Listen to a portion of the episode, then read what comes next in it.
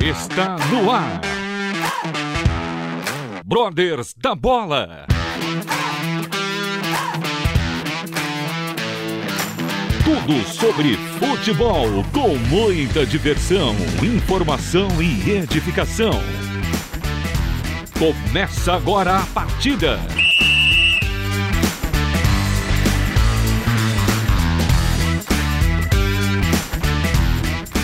Muito boa noite, ouvinte da Rádio Transmundial. Começa mais um Brothers da Bola. Eu sou Eduardo Casoni. Estou aqui com os meus amigos, parceiros de bancada virtual. E hoje tem um parceiraço aqui que está nos prestigiando com a sua presença, meu amigo Henrique Alves. Muito boa noite, Henrique. Muito boa noite, boa noite, Eduardo. Queria agradecer demais estar aqui, presente aqui, mais uma, é, participando aqui pela primeira vez, né? Espero que a gente possa fazer aí uma grande entrevista. A expectativa é muito boa, Eduardo. Muito obrigado. Legal, Henrique. Muito obrigado você. Já que o nosso Coringão não chegou a lugar nenhum, resta nos ficar no sofá, né? Porque a galera nos abandonou hoje só porque tinha jogo. Bom, mas temos um visitante, um entrevistado de garbo, elegância. Ele que em 2020 fez o nosso time gemer, ele e a equipe dele fez o nosso time gemer aqui em plena Arena Neoquímica. E lá no Horto, caiu lá, tá morto. E foi o que aconteceu com o nosso Corinthians. Ele Sofremos que é atacante. Ele, Eduardo. Sofremos, Sofremos muito. muito ele que é Felipe Azevedo, atacante do América Mineiro. Muito boa noite, Felipe. Boa noite, Eduardo. Boa noite, Henrique. Muito feliz em estar aqui. Já faz um tempo que eu estou tentando alinhar aí essa entrevista, essa participação, né? Mas devido à, à correria do dia a dia, criançada, os jogos, é muito feliz de estar aqui, que, que a gente possa fazer um, um belo programa aí. Realmente a, a, vida de vocês, atletas, está uma loucura, né? Nunca vi tanto jogo um atrás do outro, né? Dia sim, dia não, vocês estão tendo que jogar, né? Uma, uma situação complicada até por, pela questão física, né, Felipe? É verdade. É, depois da parada do ano passado, né, do campeonato de todos os campeonatos, acabou os jogos ficando um em cima do outro. O ano passado foi muito complicado, a temporada passada, né? Porque terminou esse ano, foi muito complicado pra gente e a gente acaba ainda é, sofrendo um pouco com isso, porque logo logo aí tem o Campeonato Brasileiro e jogos em cima de jogos, Copa do Brasil, e é complicado. A parte física é a parte mais complicada, que sofre mais com lesões, né, desgaste. A gente acaba não ficando muito em casa, mas faz parte da nossa carreira, a gente está acostumado também. Tá certo. Bom, Antes de começarmos a nossa sabatina de Felipe Azevedo, quero lembrar aos ouvintes que visitem o. Na verdade, quero fazer o convite: visitem o Instagram e o site da Rádio Transmundial e também o Instagram e as demais redes sociais dos Brothers da Bola. Henrique, meu amigo, deixo aberto aí para você fazer a primeira pergunta para o nosso convidado da noite. Muito prazer, viu, Felipe Azevedo, estar tá conversando aqui com você. É um prazer conhecê-lo, né? É, sou um torcedor do, da equipe do América Mineiro, né? A equipe com a qual você está jogando no momento, de Minas Gerais. Gosto muito desse time. Felipe, você teve um começo, passou por várias equipes, né? Você jogou no interior, jogou inclusive fora do país, né? Você teve um grande destaque pela equipe do Paulista de Jundiaí. E qual foi assim a equipe que você conseguiu assim, que você tem na sua carreira com uma lembrança muito boa? Claro que você por todas as equipes você deve ter guardado uma lembrança, um carinho por todas elas. Mas qual é a equipe que você tem um carinho especial assim antes do de, antes do América Mineiro, Felipe? É verdade, uma pergunta difícil porque eu já tô com meus 34 anos, então já tô, é, já rodei bastante no Brasil, joguei fora do país também. E é complicado você dizer uma equipe só, né? Tenho 15 de Piracicaba, por onde eu comecei, com a equipe que eu, eu sempre eu guardado no meu coração, a equipe da cidade onde eu moro hoje, né? Que é Piracicaba. O Paulista foi uma equipe muito importante para mim, nessa né? semana, né? Até já completou ano agora essa semana, pouco esses dias atrás, né? 112 anos de, de história, um clube que eu tenho um carinho imenso. Mas tem equipes que marcam um pouco mais, outras menos. É difícil até falar. O, o Ceará também foi uma equipe muito importante na minha carreira. Em 2011, 12 lá foi um, ano, anos especiais, onde eu fiz muito, muitos gols e, e aí a projeção foi maior. Tem o, o esporte, que eu fui campeão da Copa do Nordeste, campeão pernambucano. Tem a Ponte Preta, é difícil, cara, é difícil. É, eu sou um cara que todo clube que eu passo, eu, eu graças a Deus, deixo amigos, deixo uma boa impressão e, e, e o Paulista, como você citou, é um clube realmente que está guardado no meu coração, que abriu portas para mim no começo da minha carreira, no momento difícil da minha vida. Então eu tenho um carinho imenso pelo, pelo Paulista assim também. Felipe, conta para nós, antes do Paulista, é, como é que foi o seu start para o mundo da bola? Você fez é, categoria de base, fez a famosa peneira. Como é que você despontou para o mundo do futebol? E tinha apoio em casa? Mamãe papai, o que, que achavam disso? Então, cara, eu sou, eu sou de Ubatuba, que é uma, é uma cidade do litoral de São Paulo, que só tem praia e surfista lá, né? Lá futebol é algo meio. Existe muito, tem os campeonatos de várzea lá. E eu fiz testes, como todo, todo menino, né? Até os meus 17 anos eu fiz teste no Cruzeiro aqui, quando eu era menino. Fiz teste na Portuguesa, fiz teste em outros clubes. E nunca, sempre chegava naquela fase, fase final do, da, do, do teste, mas sempre aquela história, ah deixa o telefone aí que você tem, tem qualidade, a gente vai te ligar. Tô até hoje esperando. Mas faz parte, né, da, da, da nossa, do começo da carreira. E aí eu fui para uma época, eu tava jogando na minha cidade, lá em Ubatuba, um cara, Hamilton o nome dele, eu só lembro o nome dele. Pô, você quer ir pra Piracicaba fazer um teste no 15? Eu nem sabia se, né? Na época era Corinthians, São Paulo, Palmeiras, que existiu o 15. Eu fui, passei um teste, fiquei no 15 de 2004 até 2007, 4 e 2007. Eu fiquei lá no, no, no 15 de Piracicaba. Fiz um, um belo campeonato paulista de júnior lá, que a gente chegou na final com, com, com 15 contra o Santos. O Santos era uma equipe muito qualificada. Tinha Ganso, tinha Wesley, tinha o Carleto, era uma equipe muito qualificada. A gente foi vice-campeão paulista. E dali começou a abrir as portas para mim. Acho que foi esse campeonato de base que eu fui muito bem. Aí dali eu fui pro Ituano, pro Juventude, depois veio o Paulista de Indiaí. E aí começou a minha, a minha jornada aí no futebol. Então, de um surfista, na verdade, tivemos um jogador de futebol. Da é grande. Isso da grande Uba-chuva, Caraguatá-chuva, é, Paraty, ali do ladinho, já no isso, Rio. Isso a região muito bela. Bom, eu quero deixar agora o microfone aberto para o meu amigo, ele que é o inglês de Osasco, Andrew Silva, palmeirense sofredor, ele que também já rodou no mundo da bola, agora já aposentou, já pendurou a chuteira. Andrew Silva, muito boa noite. Você pode fazer sua pergunta. Muito boa noite a todos, um prazer aí falar com Felipe Azevedo, Henrique Alves aí, um abraço, Edu, aos ouvintes da, da Transmundial. Poxa, eu estava acompanhando aqui, parece que vocês já metralharam o nosso convidado de tantas perguntas, né? Eu já nem sei o que perguntar aqui para o nosso convidado. Bem experiente aí o Felipe Azevedo, mas a gente tem aqui uma, uma perguntinha, o um atacante pelo lado extremo esquerdo aí, você atuou é, pela Tailândia, né? No, no, campeonato tailandês, né, Felipe? Foi, foi sim. Conta um pouquinho para nós aí, como é que foi essa experiência lá na Tailândia?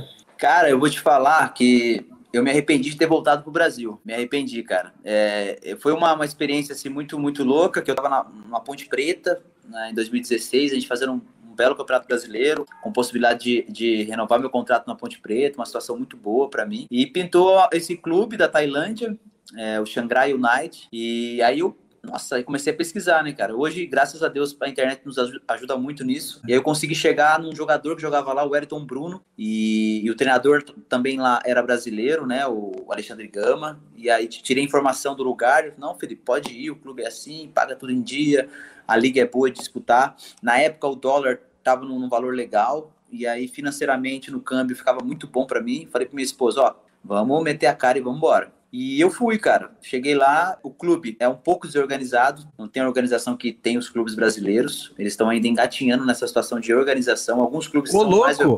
Eles é... são mais organizados que o brasileiro? Eu, eu tô falando em infraestrutura. Ah! Estrutura do clube, é. é não, não nessa. É. Depois a gente entra nesse contexto. Mas é, em relação à estrutura dos, dos clubes, sabe? É, é, coisas que eles acham que não tem necessidade, uma boa alimentação, a alimentação deles lá é muito é, a base de arroz, carne de porco e frango. Então eles serviam lá para nós o arroz com carne de porco e frango, aí achava que estava tudo certo. E falta, né, é, um campo um pouco melhor para trabalhar, mas a liga em si é uma liga muito boa de disputar. Tem ali quatro, cinco times que disputam o título, uns gramados da liga, né? Eram boas, do, do, do CT que a gente treinava não era tão bom, mas do estádio era bom o gramado, é, eles me deram uma casa legal para morar, foi um, uma situação boa. E dentro de campo as coisas aconteceram para mim também, sabe? Foi uma coisa assim, foi uma temporada muito boa lá, a gente foi campeão da Copa da Tailândia, é, lá as folgas lá eram folgas boas, porque a seleção, quando jogava lá, o campeonato parava. Então, era folgas de uma semana, dez dias. Aí você ia pra praia, lá, umas praias maravilhosas. Tinha Maldivas do lado que dava pra você ir. Tinha a China em cima, né, do, do, do país, que tinha a Disney lá, né, de Hong Kong, que eu fui duas vezes com a minha família. Só que é aquela coisa, tinha tudo isso, a parte financeira boa, mas a saudade do Brasil sempre incomodava. E aí, quando eu tava lá fazendo um bom campeonato, no final da temporada eu tive duas propostas de ficar lá. A equipe que eu tava, mais uma outra equipe da capital, Veio o Ceará, o Ceará tinha acabado de subir. O presidente Robson de Castro lá me ligou, mas todo dia vem para cá e vem para cá e começou a falar. E minha mulher também já estava querendo voltar um pouco pro Brasil. A gente já estava lá fazia um ano direto. E é aquela coisa, você acha que dá para vir, fica uma temporada e volta. Só que acabou que até pintou proposta para voltar para lá, só que eu não consegui sair dos, dos clubes aqui para poder voltar para Tailândia. Bacana. É, a, ainda há tempo, né? A oportunidade pode, pode surgir, novas oportunidades. Aproveitando que estamos dando um passeio pela Tailândia, é, o clube ele não era de Bangkok, então, pelo que você falou, não era da capital, não. né? É, de Xangai, né? Xangai fica no norte do país. Tá. É, o que eu queria saber ou melhor, o que eu quero saber é com relação. A Tailândia é um país é, reconhecidamente budista, né?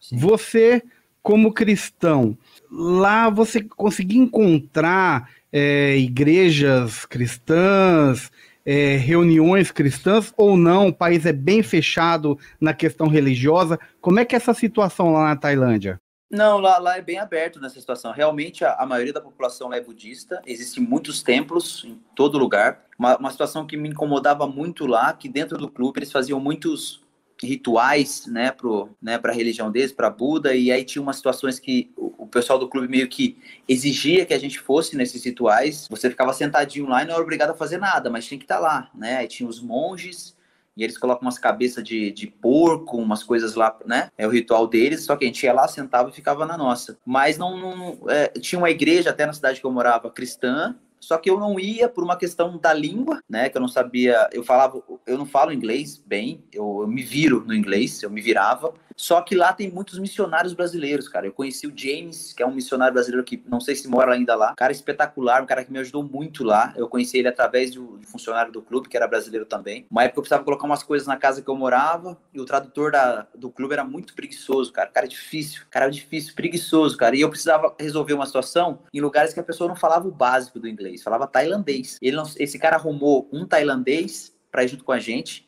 Então foi eu, James e ele.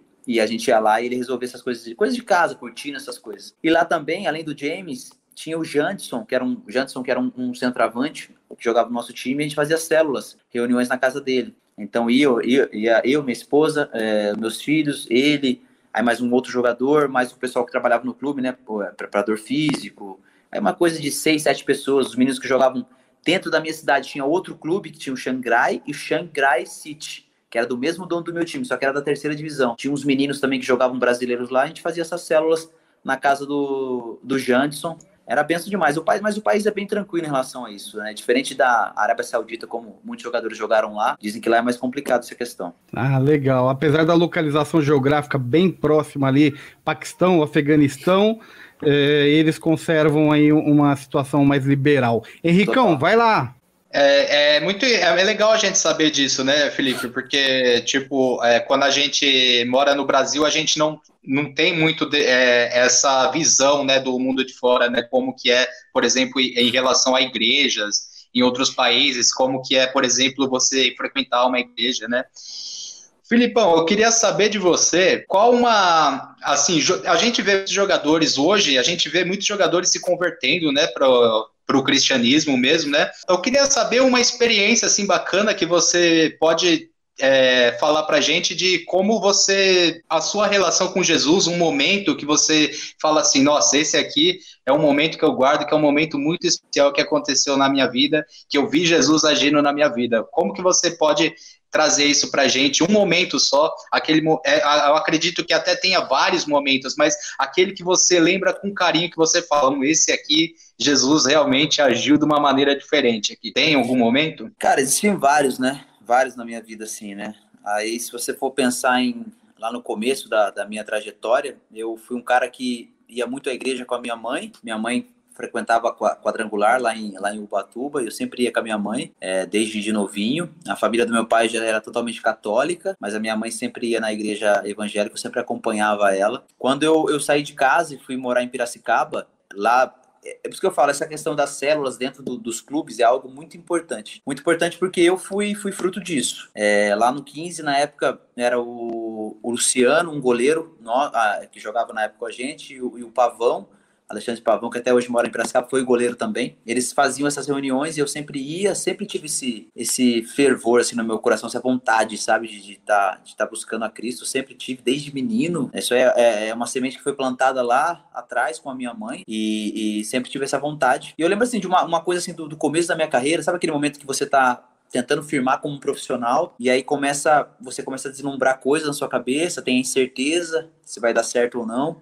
E tem um pastor lá, que é amigo nosso lá de Piracicaba, Adilson Balarim, nome dele. Ele é um cara que ele foi levar a palavra pra gente lá nos Atletas de Cristo e, e, ele foi um cara que profetizou algo na minha vida e isso aconteceu de uma forma muito rápida, assim. Foi no final de 2007, ele profetizou que eu ia sair do 15 e que eu iria para uma equipe onde todos iam me ver na televisão e falar, nossa, como ele conseguiu chegar ali naquela situação. Tudo bem, isso foi em 2007. Eu saí do 15, fui pro Ituano e aí eu fui jogar contra o São Paulo no Ituano. Eu tava, tava no Ituano contra o São Paulo, a gente empatou o jogo com o São Paulo 1 a 1 e eu fiz o gol. E aquele jogo de televisão, aquela coisa toda, e aí os familiares toda, aquela coisa toda, e na hora eu lembrei aquela, aquilo que o pastor tinha me falado lá atrás. Além disso, outras experiências. Eu tenho uma cura da minha mãe, eu tenho certeza que foi foi através de orações também das nossas reuniões da igreja. Minha mãe teve um câncer no útero e, e, e esse câncer pegou somente no útero dela. Se, se pegasse outros órgãos, poderia ser algo muito pior. E outras e várias outras outras coisas que aconteceram na minha vida aí que, que Jesus sempre esteve comigo, sempre me ajudou, livramentos. E, e tem história pra caramba, tô meio velho já.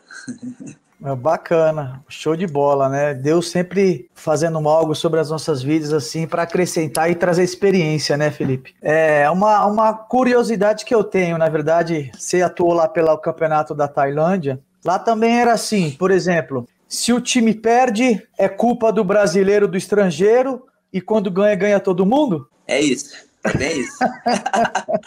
é bem isso. Lá, lá é isso. Você sabe que todo brasileiro que vai para lá, eles acham que é o Neymar, né?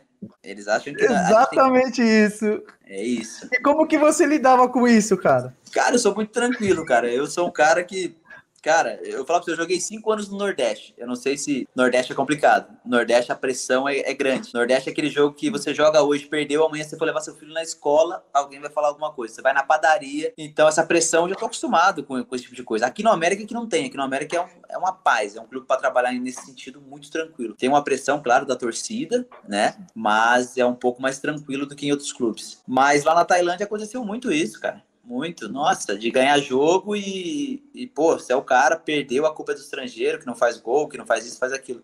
Porque eles acham que a gente ganha mais do que os, os tailandeses. Realmente, a gente ganhava mais do que os tailandeses, né? Isso é fato. Mas já aconteceu do, do próprio treinador, Alexandre Gama, lá, né? A gente perder jogo e ele vir chamar os, os estrangeiros. Vem cá, você tem que chamar os, os tailandeses aí, pedir pros caras correr, não sei o que lá, pedir pra gente fazer isso. Isso daí é, é, é, normal. Eu joguei na Tailândia e eu joguei na Coreia também. Na Coreia do Sul, em 2010 eu fui pra Coreia do Sul. Cara, eu joguei a estreia do campeonato lá. Olha só que loucura. Estreia do campeonato. Eu fiz dois gols na estreia lá. Aí teve. Isso foi um jogo da Liga. Aí teve um jogo da Copa no meio de semana. Cara, o jogo da Copa eu tava amarrado, eu não conseguia correr, velho. Fiz um jogo horrível. Chegou na quinta-feira, o tradutor me chamou junto com o treinador perguntando o que estava acontecendo. falei, meu Deus, mas eu fiz dois gols ali domingo, cara. Se é, esquece, é né? É isso aí mesmo, é isso aí. É, é brincadeira. O, o, jogador não tem um minuto de paz, né? Matar um leão a cada partida, principalmente o atacante e o ah, goleiro, né? É Esses aí. dois aí é brincadeira. Bom, nós estamos nos aproximando aqui do break antes do break, eu vou te fazer Na verdade, não é uma pergunta aqui. Eu vou te falar em homenagem, você que passou por Piracicaba, teve um, um tempo bom lá. Nós temos aí dois parceiraços lá de Piracicaba. Um deles é o Luiz Marangoni, que o Evandro já te falou dele, que é o caricaturista oficial, chargista oficial do 15 Piracicaba. Uhum. Só que hoje, além disso, ele é chargista oficial do Brothers da Bola e ele vai fazer a sua caricatura. E tem um, um, outro aí, parceiro que acho que você conhece, que teve conosco aí um tempo, que é o pastor César Graciani. Meu irmão. Teve, é, ele, viu? Ele não manja de futebol, não, porque se manjasse não era palmeirense. Então, falam, falam que ele, ele vai bem no futebol, joga o, bem. O cara, é o cara tem unção, você vai falar isso, pô? É, eu, eu acho que ali ele precisa se converter, hein? mas tudo bem, ele é pastor, né? Ele tem um chamado, rapaz. É, ele brincadeira, é... viu? César mas... é um cara espetacular, meu Deus do céu. Eu gosto demais do César, meu Deus. Sempre que eu tô em Piracicaba, agora que essa pandemia que é complicado, mas quando eu tava o ano passado eu fui emprestado por Água Santa, eu tava em Piracicaba todo final de semana, a gente tava junto lá na igreja. O cara é sensacional. É, são dois parceiraços aí nosso. Bom, vamos para um rápido break, daqui a pouco voltamos com mais brothers da bola. Felipe Azevedo, atacante do América Mineiro, falando aqui para a Rádio Transmundial. Brothers da bola.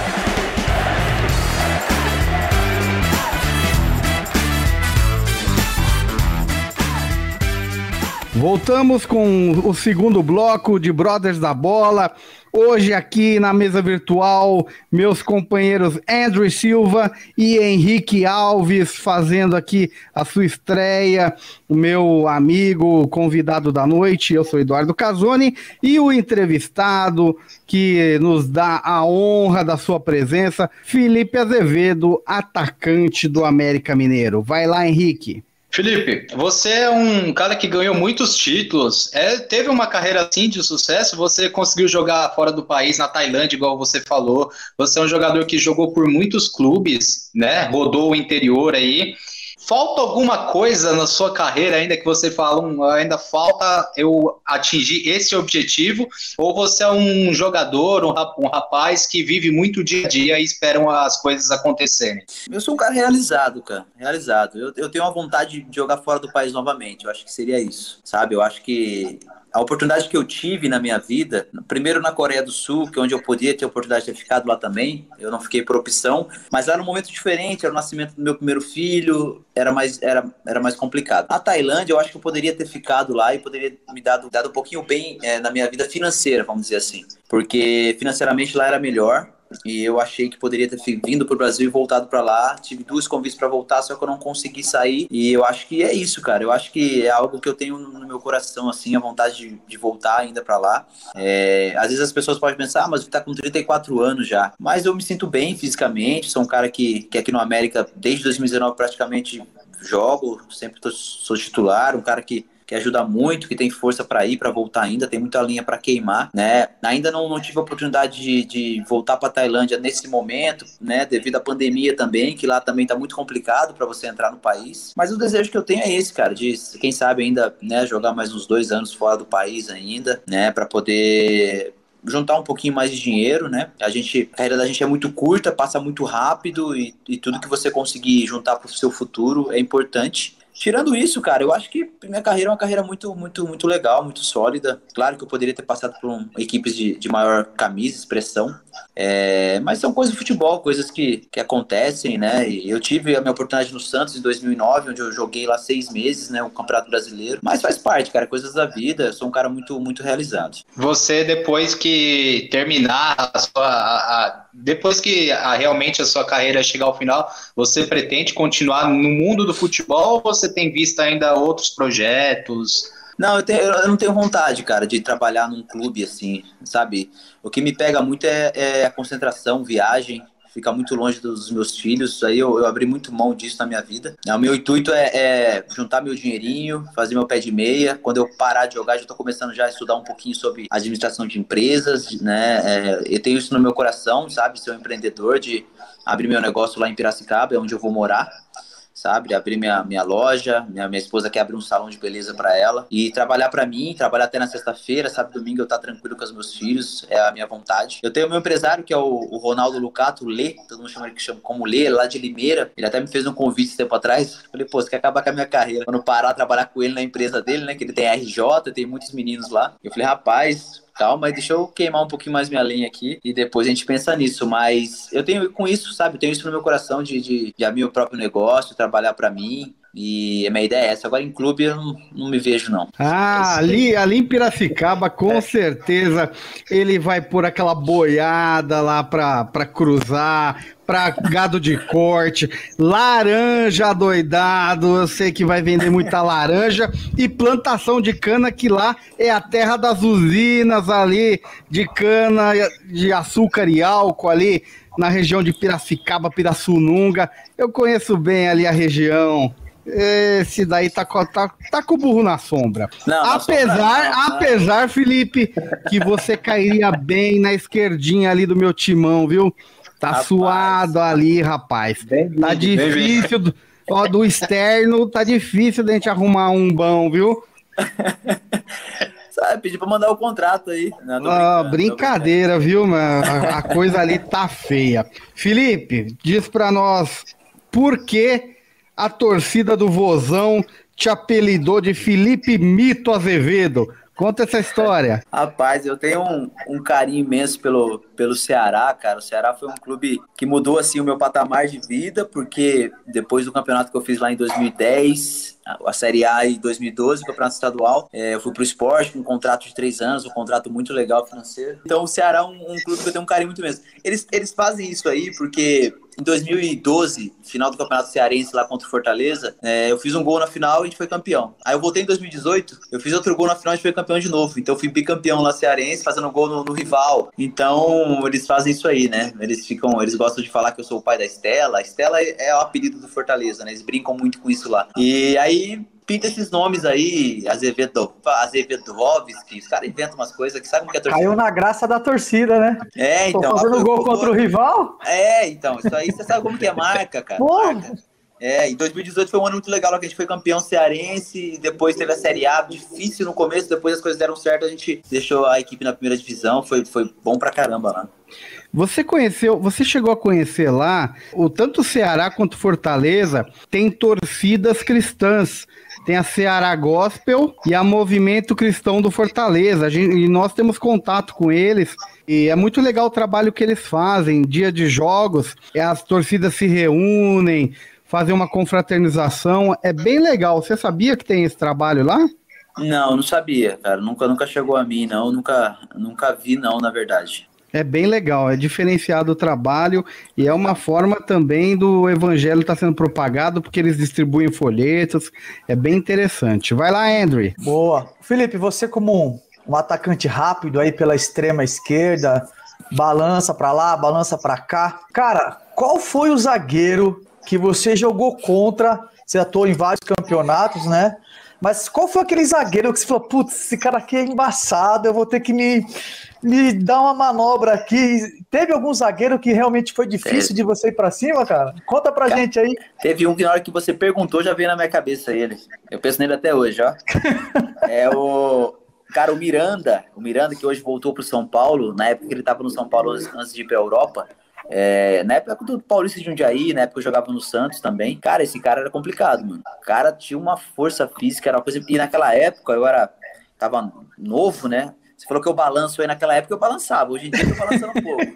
Hoje em dia é mais, é mais na técnica, entendeu? Naquela época era, era pegar a bola, meu amigo, era tapa pro fundo. E pra cima. Jaime, pra cima, naquele Jaime Sintra lá, eu matava Jaime os caras ali. Eu, eu, corria demais naquele campo. E eu lembro muito do, do, do, Miranda, cara. O Miranda é um cara muito complicado de passar, sabe? Eu tinha, na época, essa época do, do Paulista, né? A gente jogava num sistema diferente que a gente joga hoje. Hoje em dia você tem que, você joga aberto do lado esquerdo, você tem que acompanhar o lateral até o final é. e voltar. Você corre muito mais do que corria naquela época, em 2009, por exemplo. Em 2009 era dois atacantes na frente, jogava eu e o Zé Carlos, o Zé Gol, que tinha umas trancinhas. O homem fazia gol de tudo quanto é jeito. E eu era o cara de velocidade, então eu caía pelos lados, você vinha até o meio de campo só, você não se desgastava tanto que nem hoje. Hoje tem uma, uma função tática que o Lisca vai, Azevedo, eu tenho que voltar lá atrás para marcar e voltar. E eu lembro até hoje, cara, tem um lance que ficou na minha cabeça, que eu tinha, eu tinha esse drible que eu passava com muita facilidade, eu trazia para dentro e jogava para fora. E aí os caras não pegavam mais. O Miranda, eu lembro uma vez aquele Jaime Sintra, cara, eu peguei uma bola, fiz isso, eu joguei para cá e deu tapa pro fundo. Mas eu dava um tapa pro fundo, já olhava pra área pra olhar pro Zé, pra cruzar pra ele a bola. O Miranda vinha toda hora, eu achava que ia cruzar, ele vinha no carrinho. Aí você dava o tapa que você balançava, jogava o homem. Meu, uma força física, uma recuperação que poucos eu vi. Outro que eu vi assim é o Dedé, que jogou no Cruzeiro também. Sim. Impressionante. Cara, dessa altura, você fala, não vai chegar. Ele chega. O Dedé também é monstro, monstro. Pra, mas para mim era, para mim é o Miranda. O Miranda é fora de série. Felipe, fala para nós desse América que 2020 fez um papel sensacional. Mineirão chegou nas semifinais. No Brasileiro da Série B conseguiu acesso pau a pau ali com a Chape. E Copa do Brasil atropelou Corinthians, atropelou a Inter de Porto Alegre e só não atropelou o Palmeiras porque o juiz ajudou o Palmeiras. É, não, é André? Segura aí, irmão. Dá uma segurada Foi bem demais. Esse ano já estão novamente na final. Não é Corinthians não, pô. estão na final do, do Mineiro contra o Atlético Mineiro, já jogaram a, partida, a primeira partida, foi um empate, vão jogar a segunda partida e começam aí o brasileiro da Série A e ainda tem a Copa do Brasil, ou seja, o América com dois anos, 2020 e 2021 muito bem no cenário. Conta um pouquinho sobre esse América e por que esse sucesso, o que, que tem de diferente lá na água lá de Minas Gerais? Cara, o, o, América vem. Eu acho que o ponto principal do América são dois: é manter a base do time de 2019, que foi algo muito importante, e é a vinda do Lisca, né? O Lisca é um cara que eu, eu conheço o Lisca de 2018. Na verdade, conheci o Lisca de 2014, quando ele era treinador do Náutico e eu jogava no esporte, jogava sempre contra. E em 2018 ele chegou no Ceará também. Pô, a gente tava mal no brasileiro, ele conseguiu é, nos livrar do acesso, nos ajudou muito. Então, esses dois fatores para mim. Em 2019 a gente quase subiu, perdemos um jogo em casa pro são Bento, que já estava rebaixado e não subiu. Algo assim, uma das piores decepções da minha carreira foi essa. A gente recuperou algo impossível e chegamos com chance de subir só com as nossas forças não conseguimos. E no ano seguinte, eles manteram a base, então ficou quase metade do time, praticamente, no elenco, e trouxeram bons jogadores e a vida do Lisca. O Lisca é um cara muito inteligente, um cara que. Acho que o ponto principal do, do Lisca não é nem a questão tática. A questão tática é algo muito importante nele também. Mas é um cara que não deixa você relaxar minuto nenhum, cara. Se você ganha um jogo hoje, ele vai falar: esse jogo é importante. Chega a semana que vem vai falar: esse jogo é importante. Todo jogo é importante. E ele sabe instigar a equipe, sabe? Ele sabe deixar todo mundo ligado, ele deixa a competição interna do grupo muito acirrada. Eu sei que se eu não produzir, eu vou sair do time, ele deixa bem claro, pode ser quem for. E aí a equipe deu liga, cara. Na Série B, gente perdeu poucos jogos. No, no, no, por exemplo, no segundo turno, a gente perdeu um jogo só pro Cruzeiro aqui, um jogo bem polêmico. Ganhamos, ganhamos empatamos os outros todos. Não fomos campeões da Série B por, por, detalhe. Teve algumas coisas da arbitragem também, mas por detalhe a gente não foi campeão. Por causa de um gol, a gente não foi campeão. E na Copa do Brasil, cara, a gente foi né, quando foi pegando as equipes do nosso nível, a gente foi batendo, a Ponte Preta, a gente bateu. Quando chegou no, no, no Internacional e no Corinthians, né? A gente, cara, a gente se fechou. Ó, vamos fechar a casinha aqui. E a gente tinha, sempre tem isso com. A gente se fecha e sai muito rápido em velocidade. Tem eu desse lado, tem o Ademir do outro lado, né? Que é um cara muito rápido. O Juninho, o volante, que também tem uma saída de bola muito forte. O Rodolfo é um cara rápido também. E nessas transições nossas, a gente conseguiu fazer um gol lá contra o Inter, né?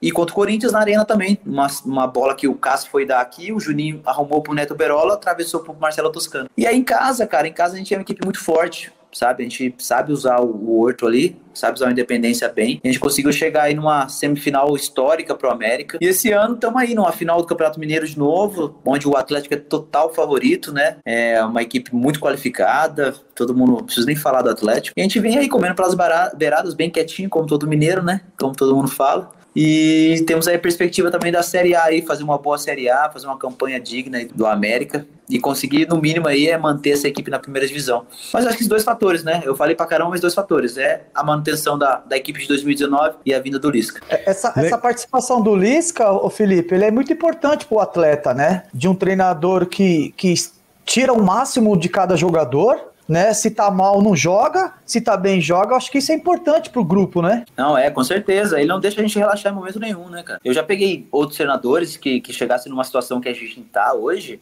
uma final de mineiro, o cara tava bem relaxado, bem tranquilo. O Lisca não, o Lisca ele tá estigado, ele quer ser campeão mineiro, ele tá, sabe, falando aí com a gente, vamos fazer isso, vamos fazer aquilo, um tática e, e, e os treinamentos são muito intensos com ele. Eu conheço muito bem e, e, é um cara que, cara, tem um potencial muito grande. Logo, logo, tenho certeza que vai estar numa, numa equipe aí, é, maior aí, né, de, de outro, outro estado, não sei porque é um cara muito competente, um cara muito competente. Tem um jeitão dele lá que todo mundo fala que é doido, mas de doido ele não tem nada, ele é muito inteligente. É, aqui em São Paulo, o pessoal falou bastante dele agora com a queda do Mancini, né? E muitos acham que ele daria jeito nesse Corinthians, que mostrou que dá para jogar um pouco mais do que joga, que realmente falta alguém que instigue os jogadores e a dar um pouco mais. Quem sabe aí o Lisca não vem e pede pra diretoria, ó, oh, tô precisando de um homem de beirada ali, tem um Filipinho lá, traz o menino pra cá que ele já me conhece, hein? Quem sabe? O, o Lisca, ele é sabe? é doido, o Lisca, ele é doido, mas nem tanto, cara, ele não é burro, né? De, soma... de pegar essa barca aí. Nada, meu. Um técnico bom ali dá, dá, dá, pra trabalhar um pouquinho naquele time. Bom, estamos nos aproximando do final de mais um Brothers da Bola. Eu quero saber se os meus colegas têm mais alguma pergunta. Henrique, Quer fazer sua última pergunta para o Felipe? É, eu queria fazer em relação, porque o Lisca, quando a gente vê de fora, né, o Felipe, a gente vê um cara assim, é, lógico que ele é um cara muito inteligente, isso dá para perceber, né, de fora aqui, mas é um cara que parece que tem muito bom humor, você vê nele de fora. Como que é o dia a dia do, do Lisca ali? Ele é realmente esse, esse paizão, esse cara que conta piada, aquele treinador que... Como que é o dia a dia do Lisca com vocês ali, Felipe? Cara, o, o Lisca é um cara que ele sabe separar muito bem.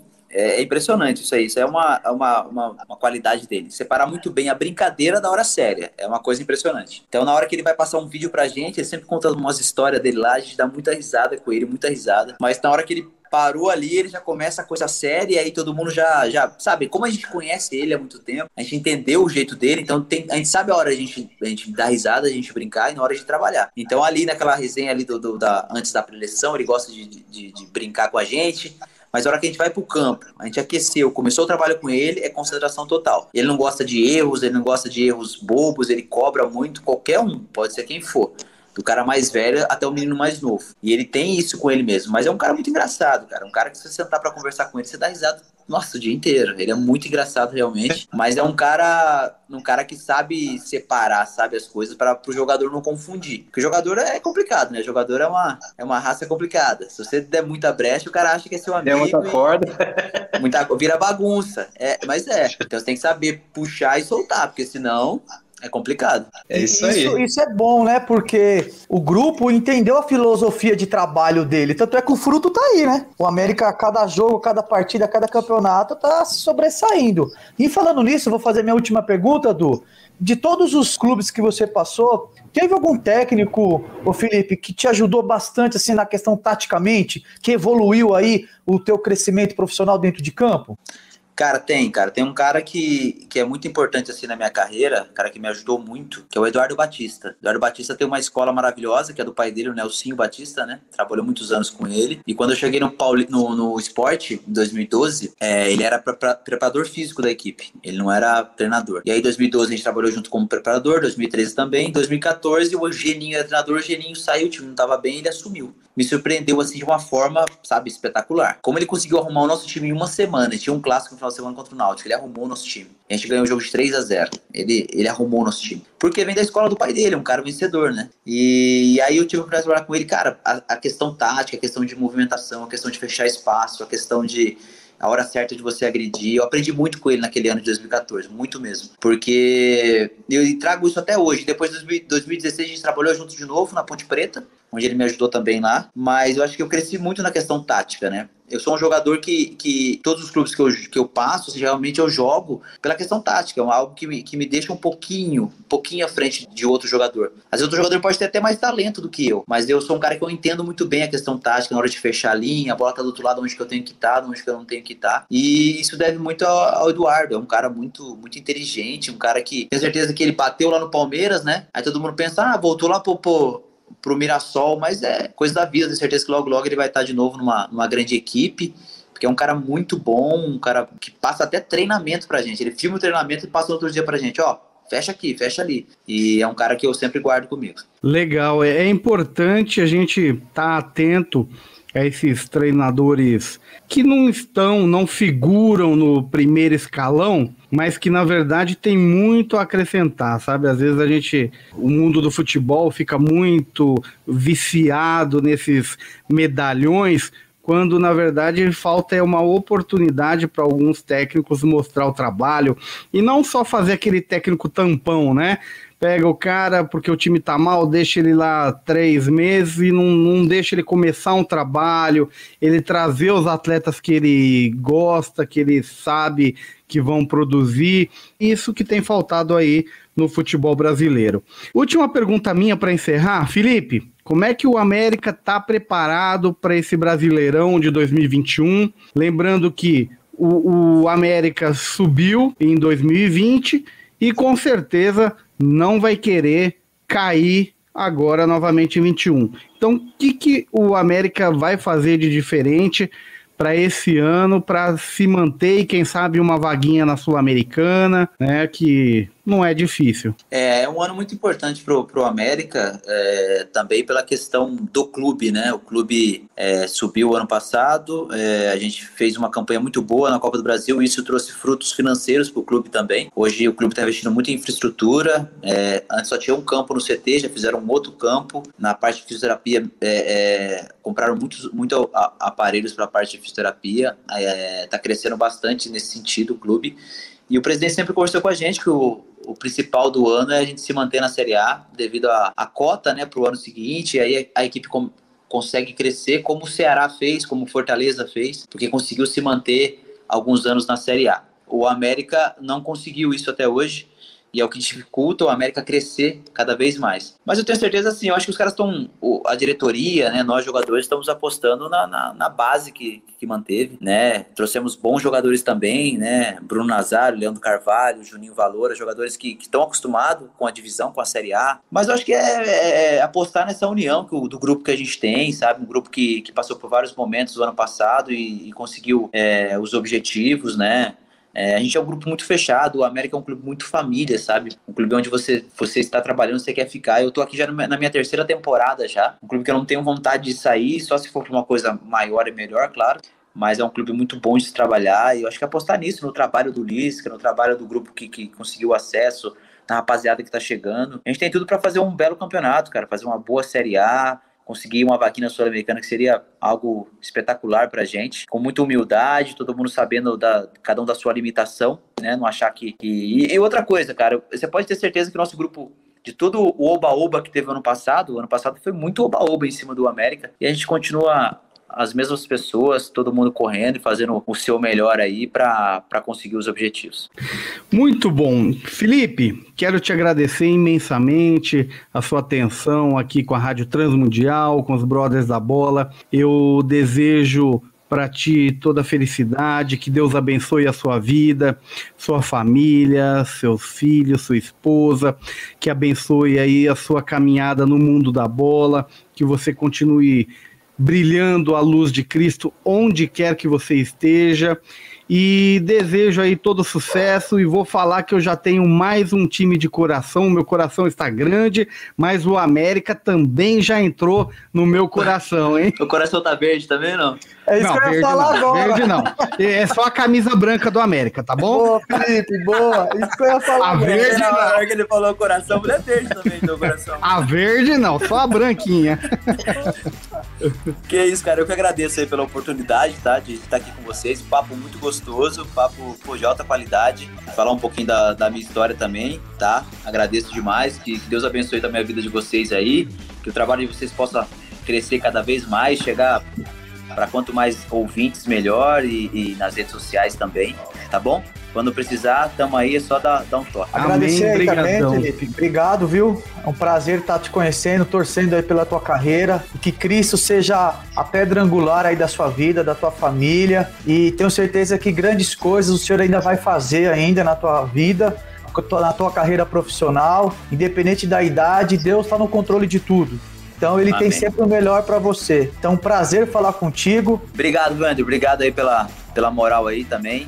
Henrique, brigadão, cara, pela, pelas perguntas aí. Eu que agradeço, Felipe. Queria falar só para você, permaneça assim, esse cara da hora, humilde, que, que você vai ser muito abençoado ainda, tá? Você teve uma carreira de sucesso e, e Deus está no controle de todas as coisas, como o Andrew falou, e você vai ser muito abençoado ainda? Pode ter certeza disso. Essa sua humildade vai te levar longe ainda. Gente boa. Gostei, Amém. prazer, foi todo meu te conhecer. Valeu, irmão. Obrigado, tá? Valeuzão. Muito obrigado. E este foi mais um Brothers da Bola aqui na Rádio Transmundial. Você já sabe, toda segunda-feira às 21 horas tem Brothers da Bola com um convidado especial que conta tudo sobre a sua carreira no mundo da bola e também a sua caminhada de fé, sua caminhada com Cristo. Tenham uma ótima semana, continuem aí na programação da Rádio Transmundial que está abençoadora. E semana que vem voltamos e aguardo vocês aqui. Fui!